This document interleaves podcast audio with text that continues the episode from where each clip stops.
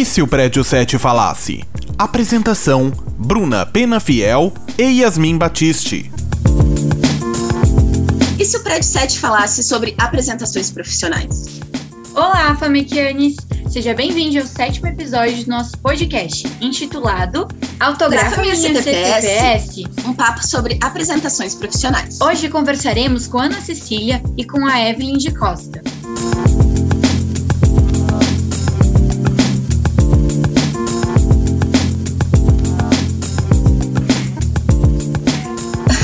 E eu vou pedir que vocês comecem se apresentando uh, pela Ana Cecília, por causa da ordem alfabética.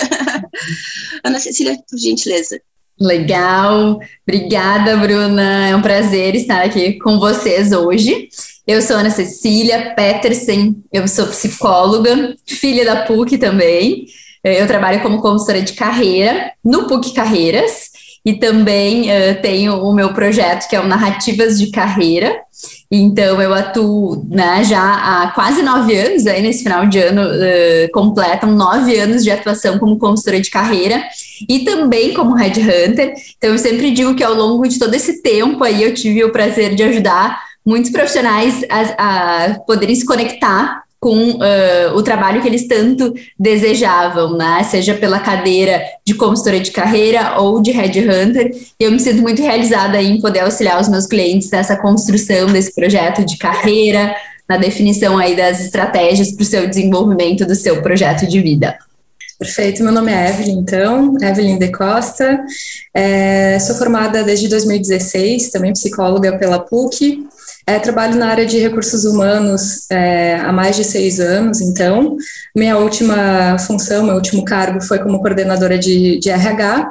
Esse ano iniciei na área clínica também, então atendo é, em consultório, atendo online também. Uh, e, enfim, sou uma pessoa apaixonada por outras pessoas, né? Aquele velho, velho chavão da, da, da psico, mas que faz todo sentido para a gente, né? Uh, é um prazer também enorme estar aqui participando hoje. Agradeço muito pelo convite.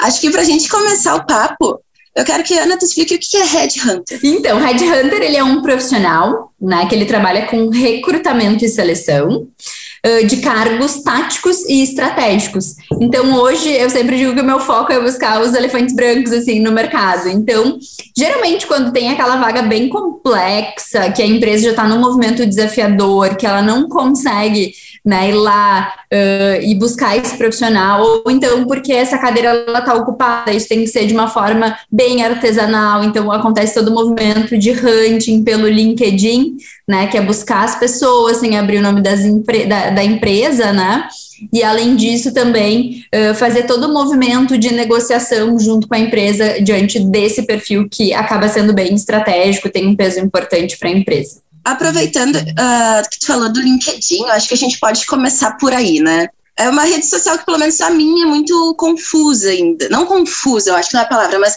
difícil de saber o que postar, o que não postar, como se portar, porque ele é um, um lugar de acesso, né, empresa candidato. Então, eu queria que vocês uh, explicassem, assim, uh, na visão que tu teve do RH, Evelyn, e na tua também, Ana, o que, que vocês observam, sabe? O que, que se observa uh, num perfil quando se busca um candidato? Uhum. É, bem, eu acho que o pr primeiro passo assim, é entender um pouquinho do posicionamento na internet, né? Uh, e utilizar a ferramenta do LinkedIn uh, como realmente algo que venha a agregar o teu perfil, perfil profissional. Né? Então, uh, hoje já se discute até, porque em algum nível já está se utilizando o LinkedIn até no, como uma forma de, de Instagram, assim, isso tem pessoas que são muito críticas a isso, né, porque afinal cada rede social tem a sua finalidade, né, tem a sua função. Então, se, se percebe que existe sim um movimento de até de exposição maior no LinkedIn, né, enquanto, enquanto pessoa, enfim, de fotos, enfim, mas uh, o que eu acredito é que não seria exatamente essa função do LinkedIn, e sim uh, partindo de um pressuposto mesmo de uh, posicionamento enquanto candidato, enquanto é, qualidades, né, que se, se, se conquistou, uh, até mesmo conquistas, né, dentro de determinadas experiências profissionais, Né? Então, um bom perfil de LinkedIn certamente é, abarca todas essas características de, uh, de desenvolvimento profissional, do que já realizou enquanto atividades, enquanto conquistas. Então, é, esse eu entendo né, uh, que seria muito mais o, o, viés do LinkedIn e uma forma interessante de utilizar. Né? Não sei se a Ana concorda, enfim, se, se ela tem alguma outra opinião sobre. Não, perfeito. Quando tu começou a falar, eu já conectei com algo que eu trabalho muito nos atendimentos, assim, com os assessorados, que é no final do dia, qual que é o teu objetivo com o LinkedIn? Acho que é, esse é o primeiro ponto de se pensar, e por isso talvez algumas pessoas não consigam fazer esse movimento de uma maneira tão uh, assertiva, com segurança também.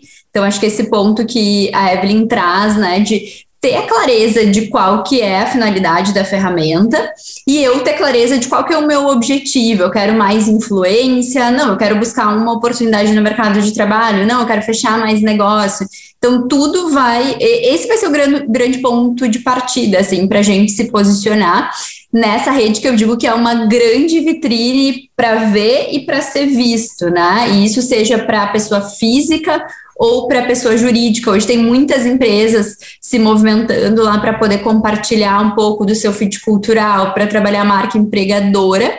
E da mesma maneira, hoje os profissionais também fazendo esse movimento, e até aconteceu um caso interessante de uma assessorada que ela postou o TCC dela, ela formada, se formou em Direito, postou o TCC na rede, e nisso um diretor de um escritório leu esse material, né, e já marcou uma pessoa do RH da empresa dele. Então, para a gente ver o quanto é potente, assim, esse poder da conexão e o alcance que a gente tem frente a outras pessoas, né?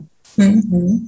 É, sempre pensando que toda rede social é uma formação de imagem, né? Sendo enquanto é, empresa ou enquanto usuário e possível candidato, né? Então, é, essa, essa esse posicionamento ele é muito importante realmente, né?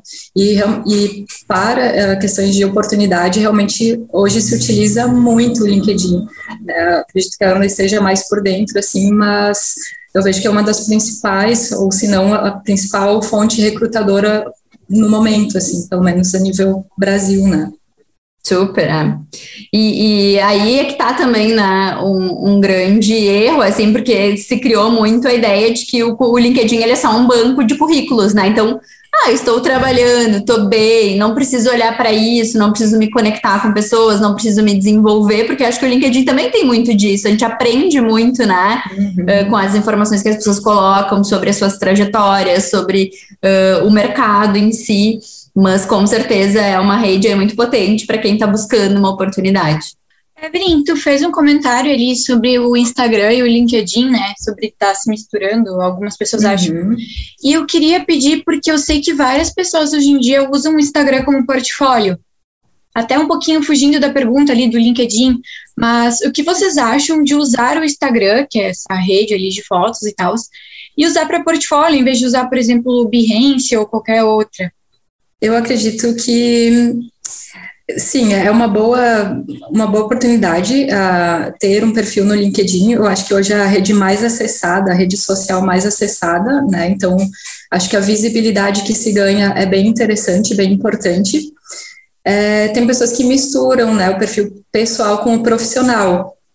A minha orientação ou a minha opinião a respeito é que não, não se deveria. Eu acho que a gente acaba colocando e postando é, coisas que acabam deturpando um pouco o propósito que seria a, a, enfim, mostrar a nossa imagem, mostrar o nosso trabalho, nosso produto, nosso serviço, né? Então, eu separaria, nesse caso, separaria rede pessoal de profissional, mas ter um perfil profissional hoje no Instagram é imprescindível para qualquer profissional, com certeza, com certeza.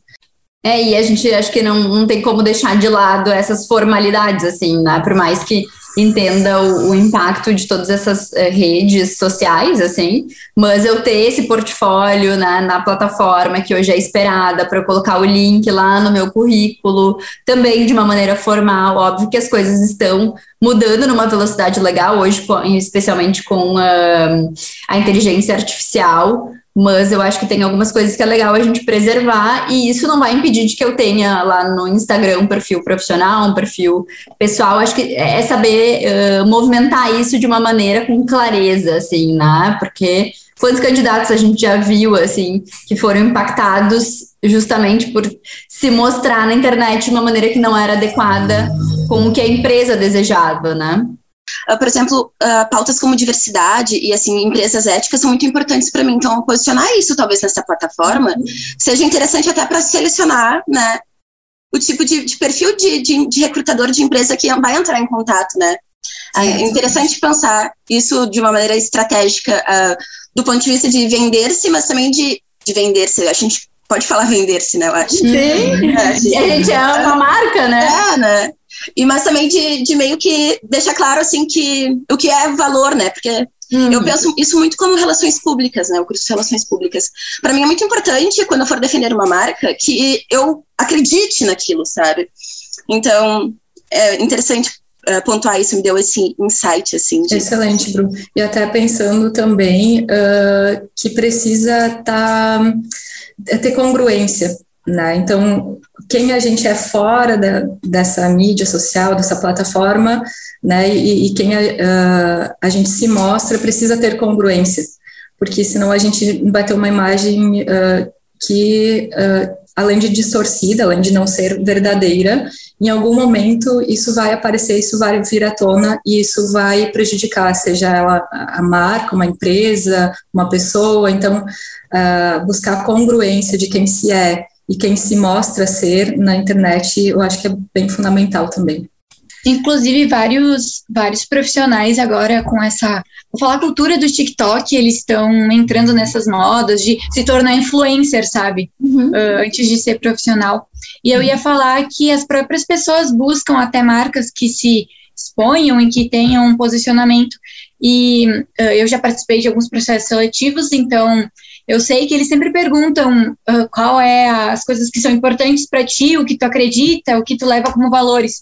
Então, acho que essa questão da autenticidade, de tu ter bem claro os teus valores, como a Bruna falou, é, já é muito importante para tu conseguir um emprego, né? Uhum. Até porque hoje as empresas elas usam muito a nossa narrativa quanto colaborador para trabalhar a sua marca empregadora, né? Então, imagina, eu contrato Yasmin, que ela é totalmente, né, uh, desconexa disso que eu tenho aqui, quanto valor, quanto cultura, acho que né, não tem esse alinhamento, não, realmente não funciona, né? Então, cada vez mais a gente percebe pelo LinkedIn as empresas fazendo esse movimento de usar a narrativa dos seus colaboradores. E isso é a gente trabalhar a marca pessoal, né? A gente conseguir ser conhecido pelo nosso nome, nosso sobrenome e não viver pela sombra de uma empresa.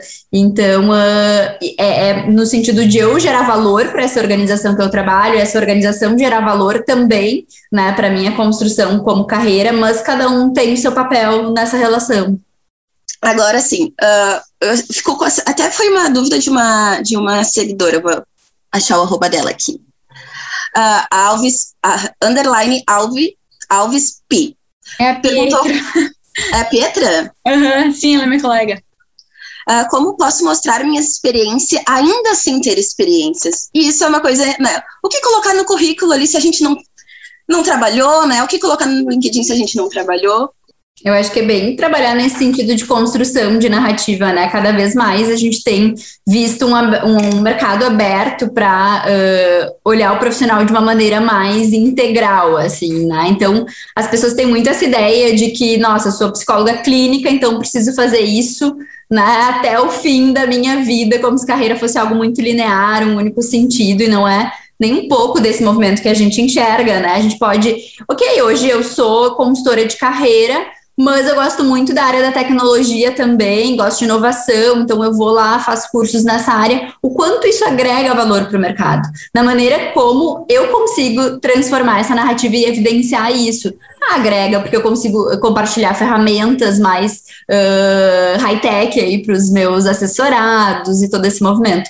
Então, quando a gente geralmente pensa currículo, a gente pensa em experiências formais. Eu nunca trabalhei, né? Tá, mas lá no colégio, que papéis que tu tinham que uh, te conectam, né, com esse mundo do trabalho? Ah, eu fui presidente do Grêmio Estudantil, eu participei da empresa júnior. Tudo isso faz com que eu desenvolva habilidades a partir dessas experiências. Então, esse tipo de conexão a gente precisa fazer, além de cursos, além de que no LinkedIn a gente tem um espaço para compartilhar as nossas soft skills, né, as nossas competências comportamentais. Então, um bom ponto de partida poderia ser por que, que eu escolhi hoje jornalismo, né? O que, que nessa área realmente me chama atenção, quais são os meus objetivos, quais são as minhas características. Então, tem muito a ser explorado, mas para isso a gente precisa se conectar muito com a nossa história, com quem a gente é, com o que a gente deseja. Isso exige aí um planejamento realmente para ser feito. Uhum. É, inclusive, existem estudos né, que, que mostram que quando o, recrutador recebe o currículo, a tomada de decisão dele é extremamente rápida. Então, muitas vezes não, não impacta tanto uh, tu ter um currículo muito uh, expressivo no sentido de muitas páginas, né, de detalhar demais, né, então a gente não pode exceder na informação porque ela não vai ser nem muitas vezes observado, não vai ser nem tão relevante para a tomada de decisão desse recrutador. Né? Então, ter um, um currículo bem organizado, é, que é, tu consiga te mostrar através dele, como, como a Ana comentou, falando, falando sobre os projetos, os cursos, o que já realizou, mesmo que tenham sido estágios, né, o que aprendeu, que tipo de conhecimento, de habilidade que se desenvolveu a partir dessa pequena experiência, tudo isso é muito mais relevante, muitas vezes, né, uh, do que ter um currículo muito extenso em experiência. Até porque cada realidade de empresa, ela é única, né, então o, que, o, o mais importante é a gente se desenvolver enquanto competências pessoais, enquanto as, as soft skills, né, que a Ana já comentou. Uh, uma pergunta envolvendo o assunto, por exemplo, uh, vocês acham importante ter, ter uma descrição de quem é, por exemplo, Yasmin no currículo? E eu sei que muitas descrições às vezes são eu fui a melhor na escola, eu fui não sei o quê, ou vocês acham que é uma coisa mais de quem sou eu, o que acredito, e se tem que ter essa descrição no currículo? E também se, por exemplo, eu sou uma pessoa, ah, aqui a gente está conversando, eu faço publicidade na PUC, eu faço história também, mas o meu campo de trabalho é publicidade. Então, por exemplo, se eu fizer um curso que for sei lá, sobre medicina, saúde da mulher, qualquer coisa assim. Isso daí é uma coisa que eu posso citar porque é interessante ou ela é foge? Eu pego sempre as coisas que estão no meu ramo. Acho que primeiro a gente tem que eh, pensar que são duas lógicas diferentes, né? Quando a gente fala de um LinkedIn e de um currículo. Lá no LinkedIn, o objetivo é que pessoas se conectam com pessoas, assim, né? E o currículo tem que pensar que tem um recrutador do outro lado, que tem ali 6 a 10 segundos para ler o teu material, então, assim, é, tem que ser bem objetivo. E o foco é habilidades técnicas, né? No currículo. Ou seja, ali tu não vai fazer esse movimento de vender as tuas características comportamentais, porque afinal de contas, aquele não é o momento para isso. Quando tu chegar na entrevista, sim, tu vai ter um super espaço para fazer esse movimento de, de vender as tuas características. Então, a gente tem que trabalhar com essa lógica. Currículo sempre o que é do viés técnico, né? Então, se eu fiz um trabalho voluntário, o que, que eu aprendi, se eu fiz um intercâmbio, se eu fiz uh, algum tipo de. Um, disso que eu comentei, né? Né, ocupa algum papel dentro né, da sociedade que eu acho importante sinalizar. Eu sei que até eu já atendi um assessorado que ele colocou que ele fazia parte da banda da, da PUC, né, ali do, do Living. Então, tudo isso vai evidenciando quem a gente é no mundo, né? Então, são papéis importantes. E já no LinkedIn, aí é outra história, daí a gente pode contar a nossa história, citar características comportamentais. E outro tópico que também tu perguntou dentro disso era sobre os cursos. Eu entendo que depende muito de qual que é a oportunidade que a gente vai concorrer. Imagina que é uma vaga, acho que história, assim, com certeza é importante sempre tu mencionar isso no teu currículo, independente se for uma vaga para publicidade, porque isso conta dos teus interesses, da tua história, né, do que te motiva. Então isso é importante, mas agora cursos, daqui a pouco um bem específico lá da história eu vou citar aqui hoje para essa oportunidade que eu vou concorrer, acho que não faz sentido, por isso que não tem um único modelo de currículo. Tem um currículo que a gente envia para aquela oportunidade, né? Uh, Gurias, e assim, voltando a uma dúvida meio particular, quer dizer, particular não, de todo mundo que faz RP, vamos dizer assim. Uh, como a gente expõe trabalhos uh, que não são de criação? Porque eu imagino que, sei lá, para designers, publicitários, ah, tu, olha, eu fiz essa peça, tem uma coisa mais visual, assim. Uh, mas para gente que trabalha sei lá, com projeto, sabe? Eu, eu, sinto que tem um pouco mais de dificuldade, sabe, de, de mostrar o que fez. Até porque às vezes uh, são várias coisinhas, né? E não uma coisa específica, sabe? É tipo mais uma gestão, não uma coisa de fato, assim. Não sei se vocês entenderam, se eu me fiz entender. Uhum.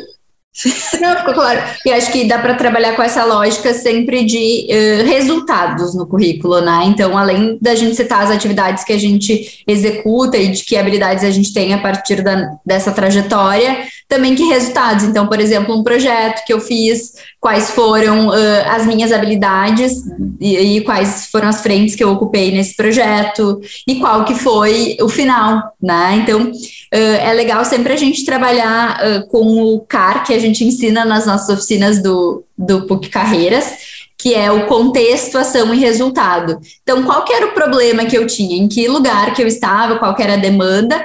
Que ação que eu tive, né, diante daquele contexto? E qual que foi o resultado esperado? Isso nos ajuda a citar os nossos resultados de uma maneira mais assertiva. Uh, agora a gente vamos sair um pouquinho do, do, da, das internets e para a vida real, para face a face. Uh, como se portar numa vou fazer essa pergunta diretamente à Evelyn porque eu participei de uma entrevista coletiva que a Evelyn conduziu. Uh, como se portar, o que não fazer e o que se fazer numa entrevista coletiva, Evelyn? Numa uhum. entrevista de emprego, para deixar claro para os nossos ouvintes. Perfeito. Bom, primeiramente eu, eu bato muito na tecla, né, de ser autêntico, te mostrar da forma como tu é, né, quem tu é verdadeiramente, né, não adianta a gente uh, fingir, enfim, passar por uma situação aí que depois não se sustenta, né, então uh, realmente entrar numa, num processo seletivo de peito aberto, com a cara limpa, ó, o que eu tenho a oferecer é isso, né, as minhas competências são essas, uma, a minha forma de conduzir uh, é essa, né? E uh, é claro que, que a gente, uh, falando de entrevista coletiva, sempre existe a, a, questão da inibição de estar em um grupo, né? Então, acho que a preparação antes da, da entrevista, né, antes desse momento, ela é bem importante também, né? Uh, quanto mais tu te sentir seguro, quanto mais tu te sentir confortável estando naquela, naquele ambiente, mais fácil vai ser para ti também tirar as tuas castas, suas camadas assim protetoras, né, é, e ser mais autêntico, né? Então, uh, ter segurança e como é que a gente conquista isso, né? É se expondo, né? Não existe fórmula matemática.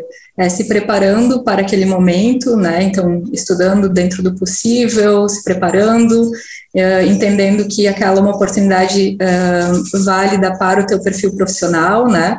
porque acontece muito também uh, do candidato daqui a, daqui a pouco numa necessidade uh, ou até numa, no entendimento errado do perfil da vaga se candidatar para vagas que não tem muito a ver com ele. Então, entender né, para que a empresa eu estou me candidatando, para que vaga, que posição, dentro disso se preparar, né, e se expor, né, experimentar, fazer diversas entrevistas, isso com certeza vai criar um ambiente mais favorável, né, e vai te dar mais autoconfiança para ter um bom desempenho na entrevista. E acho que tem muito esses mitos, né, do que é uh, esperado. Então, assim, na, na coletiva ou na dinâmica, eu tenho que ser sempre o primeiro a falar, eu tenho que assumir aquele papel de liderança. E vocês, como candidatos, não sabem o que exatamente o recrutador deseja, né? Se eu quero um perfil, na verdade, muito mais uh, conciliador, muito mais uh, low profile, né? Então, uh, tudo vai depender daquela oportunidade que a gente tem e das características que a gente busca nesse profissional. Então, isso que a Evelyn traz é, é perfeito. Se não tem né, fórmula mágica, a não ser se é a gente mesmo e tá muito bem preparado para esse momento, sabendo que é a experiência que vai, vai me dar também muito mais repertório, né? De como lidar com essa situação. Uhum.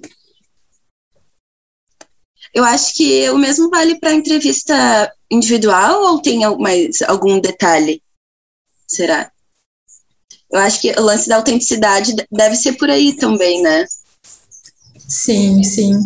E e a individual, ela, de alguma forma, ela favorece uh, porque a gente consegue estabelecer uma conexão melhor com esse entrevistador, né? É diferente de estar participando num grande grupo com outras pessoas, né? Então, a entrevista individual, ela realmente te abre uma oportunidade de estabelecer uma conexão uh, mais forte, mais genuína ali com essa pessoa que está do outro lado. Então, também uma possibilidade, uh, mas dentro do que a gente vem falando, realmente precisa é, tentar se mostrar realmente e, e, ser bastante congruente aí na, nas falas, né?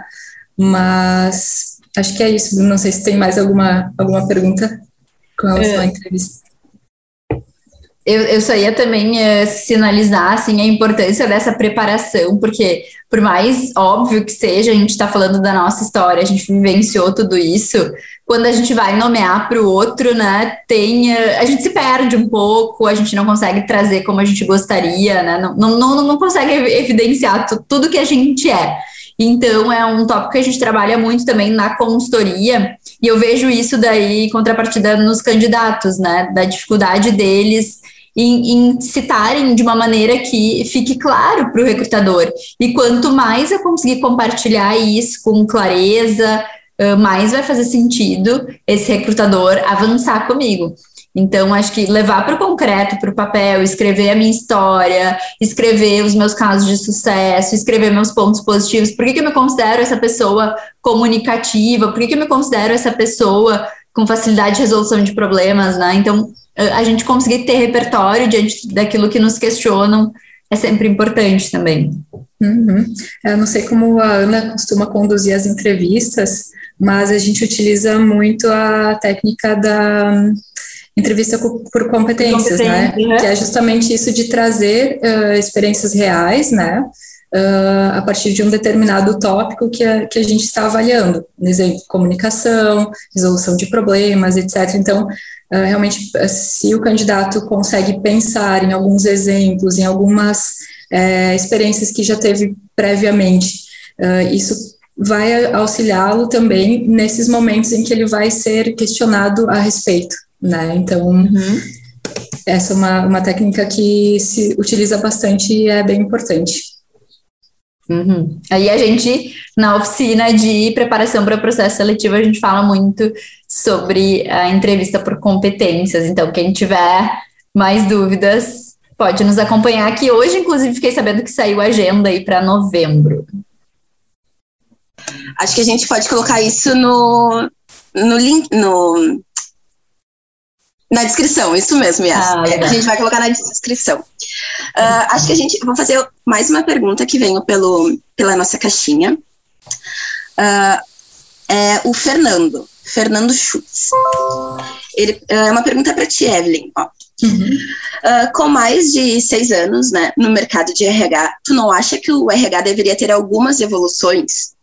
Sei de muita gente, incluindo eu, que vive mandando currículo e portfólio e raramente recebe um retorno, nem que seja agradecendo pelo envio. Isso, na minha percepção, desmotiva e desestimula completamente a pessoa que fica na dúvida e não sabe se manda novamente. Eu acho que ele está querendo saber esse retorno, né, que às vezes dão, às vezes não dão. Uhum. E às vezes é chamado para a entrevista e depois da entrevista não é escolhido e também não, não recebe nenhuma, nenhum retorno, né? Acaba que muitas vezes a pessoa tem dificuldade de entrar no mercado de trabalho, né? Ou entra por networking. Uh, não acha que isso deveria melhorar, mudar e evoluir? Uhum. Essa é a pergunta do Fernando Schultz. Perfeito. Bom, uh, nesse tópico a gente está falando de boas práticas na área de, de RH, né?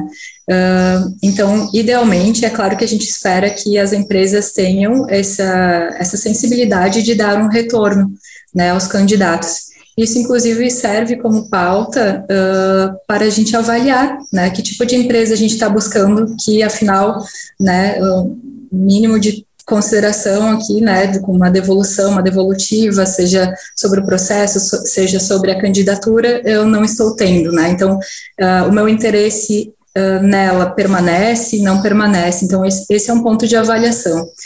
Uh, o segundo ponto que eu traria é o quanto a empresa ela investe no setor de RH, porque às vezes a gente está falando de pessoas que são extremamente sobrecarregadas, que recebem centenas e milhares de currículos por dia e que é humanamente inviável a gente dar um retorno uh, e da, ou dar um retorno qualificado. Né? Então, uh, são esses dois pontos, então, que, que eu traria para a gente pensar. É, e realmente eu acho que serve como uma avaliação, enquanto candidatos, uh, uma avaliação para com essa empresa, né? Mas certamente uma prática que deveria ser mais, uh, que deveria ser utilizada, na verdade, por, por todas as empresas, porque parte de um, de um ponto, inclusive, de, de respeito, né, ao outro. É, nesse momento tem muita expectativa, né, daí uhum. as pessoas, né, esperam isso. Mas, uh, não sei se você quer falar, Yas, alguma coisa? Não. Ele fala de networking. E aí eu queria que você falasse o que é networking, né? Porque muita gente associa interesse, e eu acho que não é por aí, né? E como construir um networking também? É, são essas as, as perguntas. Ana, quer é. começar? Vamos lá, então. É, e é exatamente isso, assim, que tu trouxe, Bruna. É, networking não tem nenhum tipo de relação com esse comportamento aí interesseiro, né? E sim com o fato de ser interessante para o mercado, né? Com o fato de fazer boas relações, né? Que podem, no final do dia, nos proporcionar uh, algum tipo de ganho, né? Mas o grande objetivo do networking é aprendizado, é essa troca genuína, é, é esse autodesenvolvimento também, e eu pensando como uh, ajudar o meu colega a desenvolver ele também. Então, eu sempre digo que o networking, ele fala muito, no, quando a gente está numa, numa troca, assim, enquanto networking uh, fala muito mais do outro do que da gente, né? Então, quando a gente se abre para esses momentos. E... Então, acho que uh, esse é o primeiro movimento que a gente precisa olhar né? Porque a primeira tendência que a gente tem quando, bom, fui demitido ou tô precisando de um estágio agora, daí eu vou lá e ativo todos os meus contatos e faço todos os movimentos. Isso não é rede de contatos, né? Rede de contatos é a gente poder cultivar isso ao longo da nossa história. Isso não começa quando a gente entra na faculdade ou quando a gente se forma. Isso começa desde as nossas relações lá, né? Uh, do colégio, porque a gente sabe muito bem quem a gente indicaria ou não indicaria para um trabalho, como que essas pessoas também conseguem né, fazer esse movimento de uh, nos dar um suporte diante uh, de dúvidas, dilemas que a gente tenha, de que forma a gente se apoia.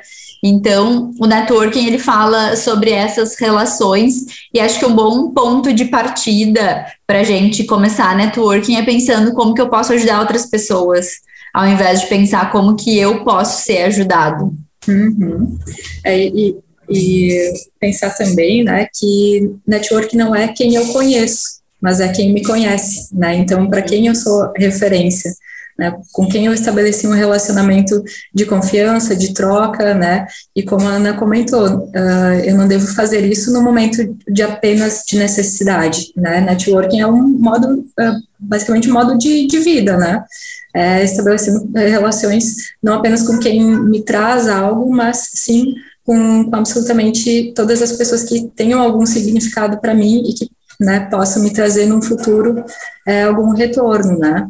Um, e pensar também que o networking ele não é apenas para um benefício próprio, ele pode ser uma fonte de informação, por exemplo, ah, através de uma conversa com as pessoas, com alguém, enfim, com uma pessoa, eu posso uh, entender que existe uma oportunidade de negócio, eu posso entender que é um, um possível cliente, um potencial cliente, pode ser um fornecedor, então é através uh, desse network, dessa abertura de relacionamento, é que a gente consegue captar também fontes de informação, além de ter uh, visibilidade, né? E quando a gente fala de networking, o, o, que mais impacta é a credibilidade que, que a gente tem perante essa pessoa, né? Então é uma oportunidade de estabelecer um relacionamento de troca, né? Por isso, é, é, vou, vou, trazer um ditado, uma coisa que a minha mãe fala, dor de barriga não dá uma vez só. Então, sair dos lugares, né, deixando as portas abertas, né, sem uhum. inimizade, eu acho que vai, vai muito por aí também, né, não é só, tipo, tu entrar, mas tu sair de uma maneira uhum. tranquila também. Quer pontuar alguma coisa, Yas? Eu acho que é muito importante ter contatos, assim, é uma coisa que a gente aprende no primeiro dia de curso, assim, se tu faz algum curso da comunicação, é de ter uma agenda e anotar o nome de todo mundo. E, e como vocês falaram, não só para proveito próprio, mas também para ajudar os outros, né? porque a gente sabe que conseguir trabalho hoje às vezes é muito difícil e a gente a, talvez está concorrendo com uma pessoa que está com 10 anos no mercado e a gente recém está saindo, sabe? Talvez por uma mesma vaga ou mesmo concurso. Então, às vezes, esse apoio ou conhecer alguém ajuda bastante para a gente conseguir se inserir né, no campo. Uhum. E, e tem a. Opa! Desculpa. Pode falar. Pode ir. É, eu ia só comentar que a Yasmin trouxe a questão do, do nome, né, de, de saber o nome das pessoas e tal. Isso é um ponto bem relevante, porque se a gente não demonstra o interesse pelo outro, é muito difícil de estabelecer uma conexão, né? Então, dar atenção, uh, saber o nome com quem a gente está conversando, está falando, é, ouvir, né? Uh, quantas vezes a gente acaba tendo uma oportunidade de, de de conversar, de se conectar, e daqui a pouco ah, a gente uh, tem uma notificação no celular, uh, muda uh, completamente, tira o foco né, do que a gente estava conversando. Então a gente pouco se mantém atento, muitas vezes, a, a, essas conversas. Então, isso é imprescindível para a gente estabelecer um networking de, de qualidade, né? Uhum. É, e quando vocês trouxeram assim essa pauta, eu lembrei até de um caso que eu atendi e que vem de encontro com a área da comunicação. É uma profissional que trabalha com uh, branding, mas ela trabalha, sempre trabalhou focada na indústria, né? Nessa área. E ela queria fazer muito o movimento de migrar para uma agência.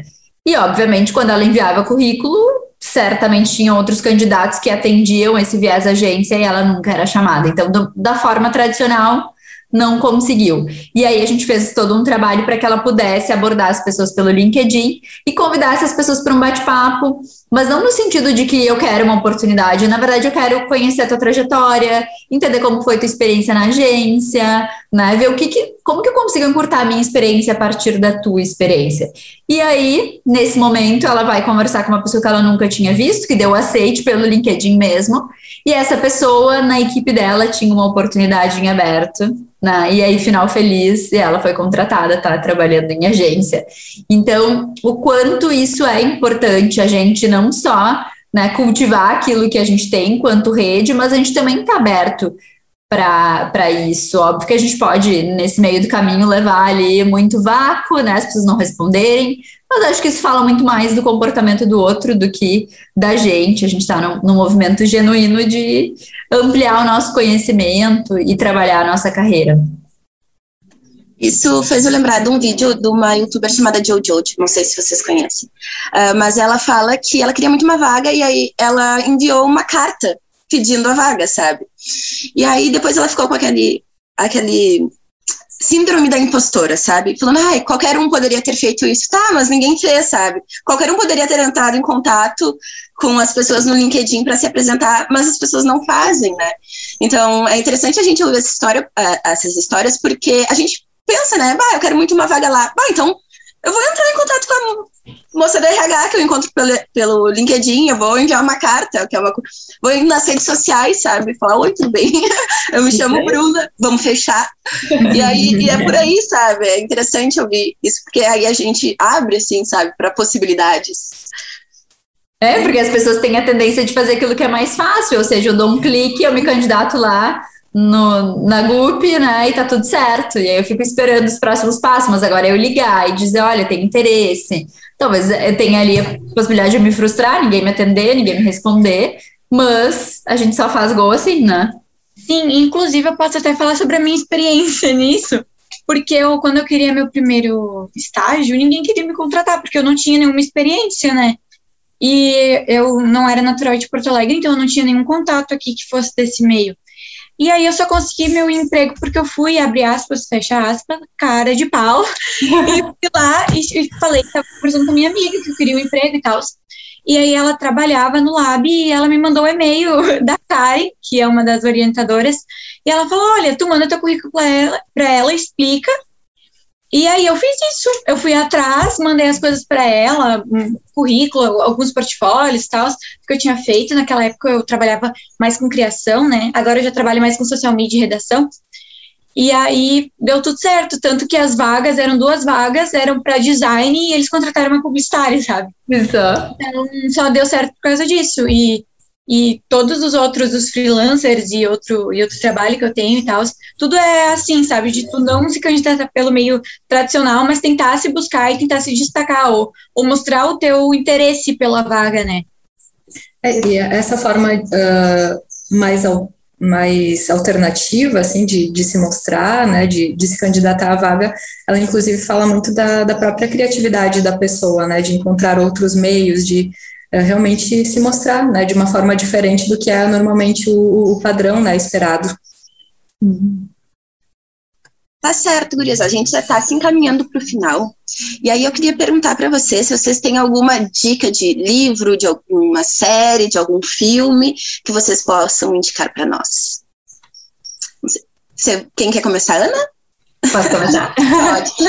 eu, tá, eu pensei no livro é, Anticarreira, do Joseph Tepperman. Ele é, inclusive, um professor convidado para um projeto que a gente tem no PUC Online. É, ele é um headhunter, ele é um profissional que conhece aí uh, muito, muitos profissionais-chave quanto mercado de diferentes áreas, porque ele circula muito aí no, no business. E ele fala muito através desse livro de exemplos reais, assim, né? E é um livro que tem espaço ali para descrever um pouco dos insights que tu vai tendo, da tua trajetória. E ele, ele vai focar muito nesse viés de como a gente enxerga a carreira hoje, o que, que a gente precisa uh, fazer para se tornar, assim, o grande protagonista da nossa história. Então, fica aí minha dica. Uhum. Uh, bom, eu peguei aqui o meu livro uh, de cabeceira, uh, que é a Utopia para Realistas, que eu adoro, acho que a gente está vivendo num período assim que a gente carece um pouquinho de, de otimismo, né, com relação ao nosso futuro. Então, uh, esse livro ele dá uma aquecida assim no nosso coração. Então, acho que é uma boa dica de leitura. Utopia para realistas: Como construir um mundo melhor. E chegamos no momento de jabá. Eu quero que vocês indiquem as suas redes sociais, e-mail, fax. Sei, a gente falou de chegar por maneiras diferentes, né? Então, como os nossos ouvintes podem chegar até vocês, gurias?